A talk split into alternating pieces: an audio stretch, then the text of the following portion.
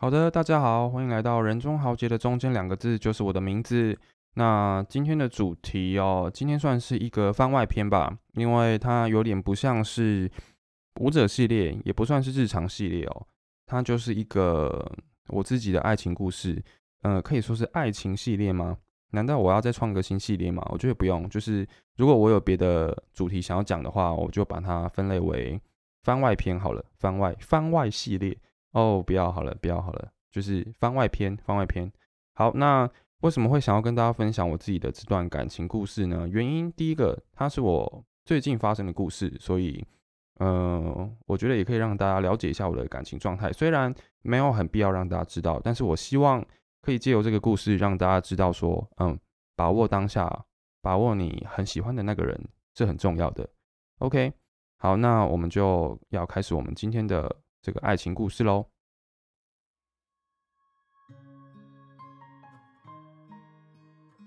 好，首先要跟大家说，就在一月初，一月二号，也就是我生日的前一周，我失恋了。那算是失恋吗？嗯，或许不算，但总之是结束了一段长达四年的喜欢。那这个故事发生在我大一的时候，那个时候是二零一七年。那当时我也是跟一个很爱很爱的人分手，怎么说很爱很爱呢？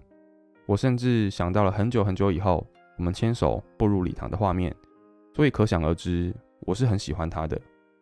不过可惜的是，感情这件事情的发展从来都无法预知。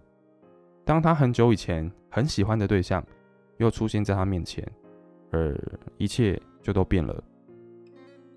那在那个年少轻狂的年纪，我相信大家大概都会选择自己心中最喜欢的那个人吧。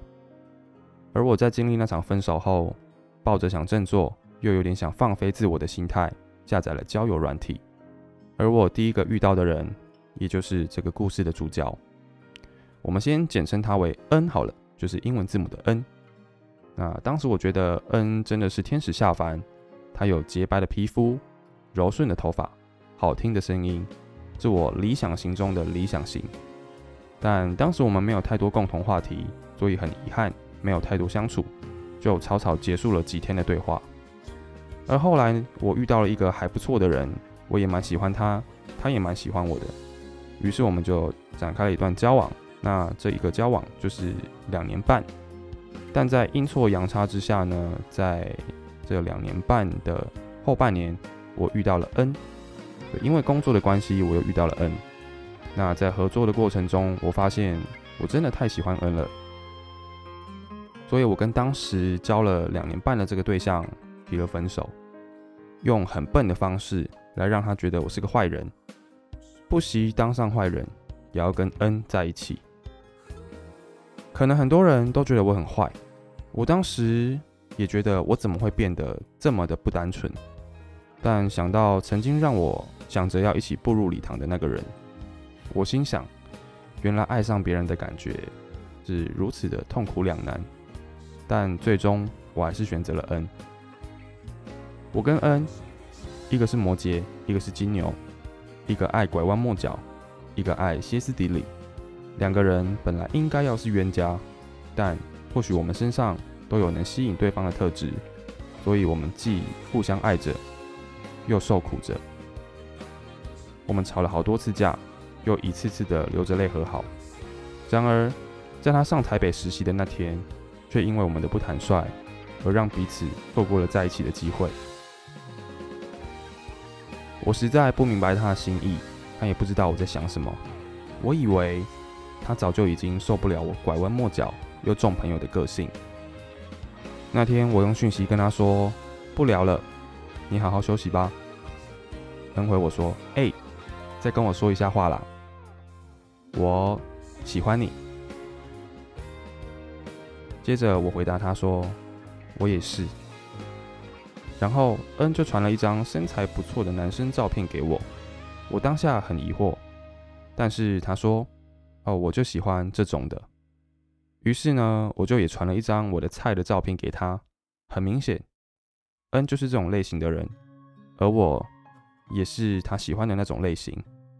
那恩说：“难怪我们会互相喜欢。”接着我就回他说：“但我们好像没有办法在一起。”他说：“为什么？”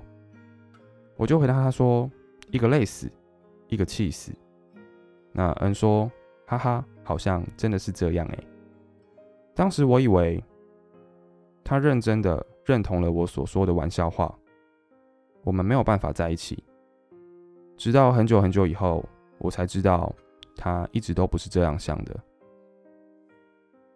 而在那之后，我也交往过几个对象，但是都在很短的时间内结束，而他却没有再与新对象交往。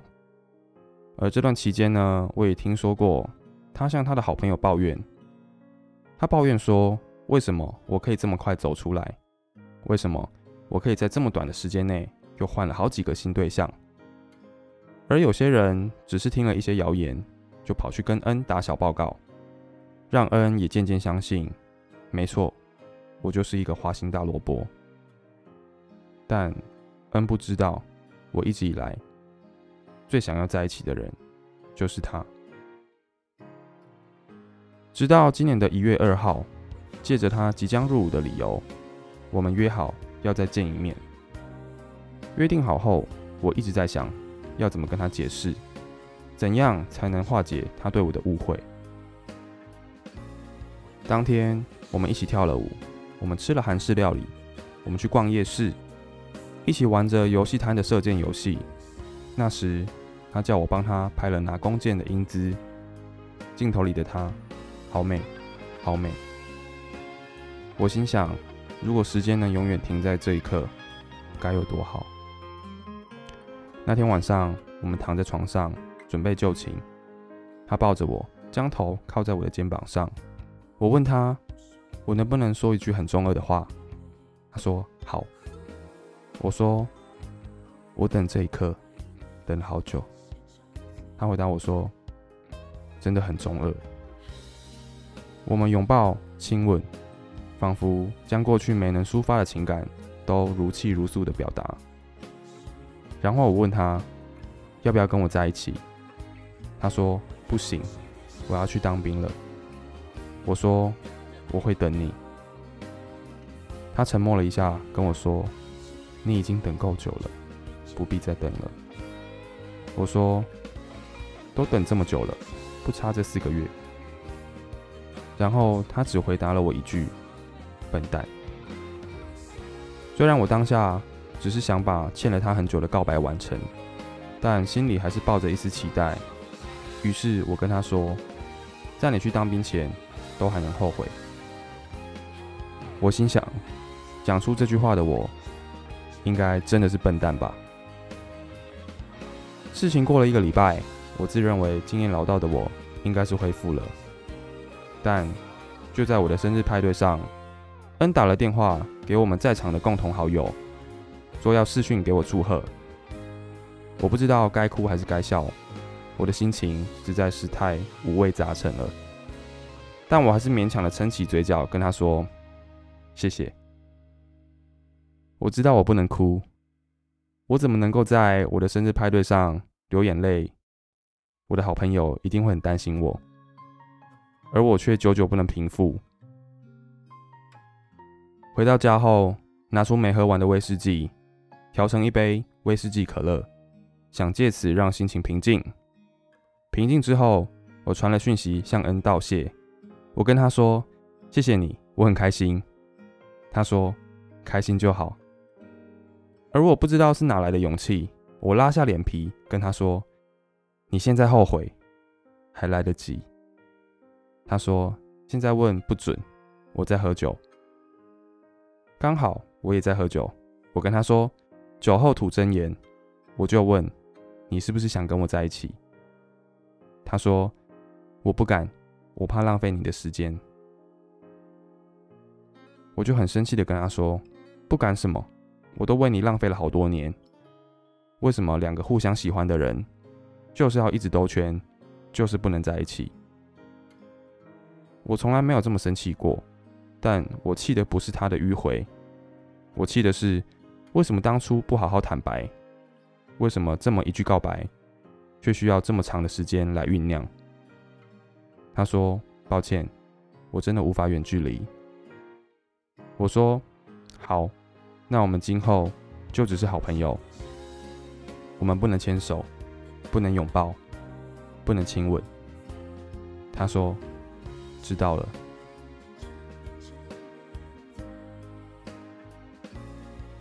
我不知道我是否亲手葬送了这段缘分，但我仍想让这段纠结了太久的感情结束。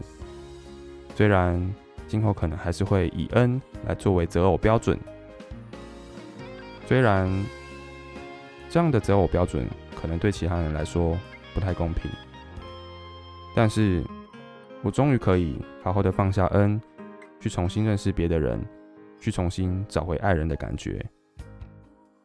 比起难过，更多的是一种解脱；而比起过去，这个摩羯跟金牛都更加的坦率。我知道，我们都正在让自己更好。也许在未来，会以更好的彼此，在更好的地方遇见。好的，本集节目到此告一段落。如果你喜欢这段故事，麻烦到 Apple Podcast 给我五星评价。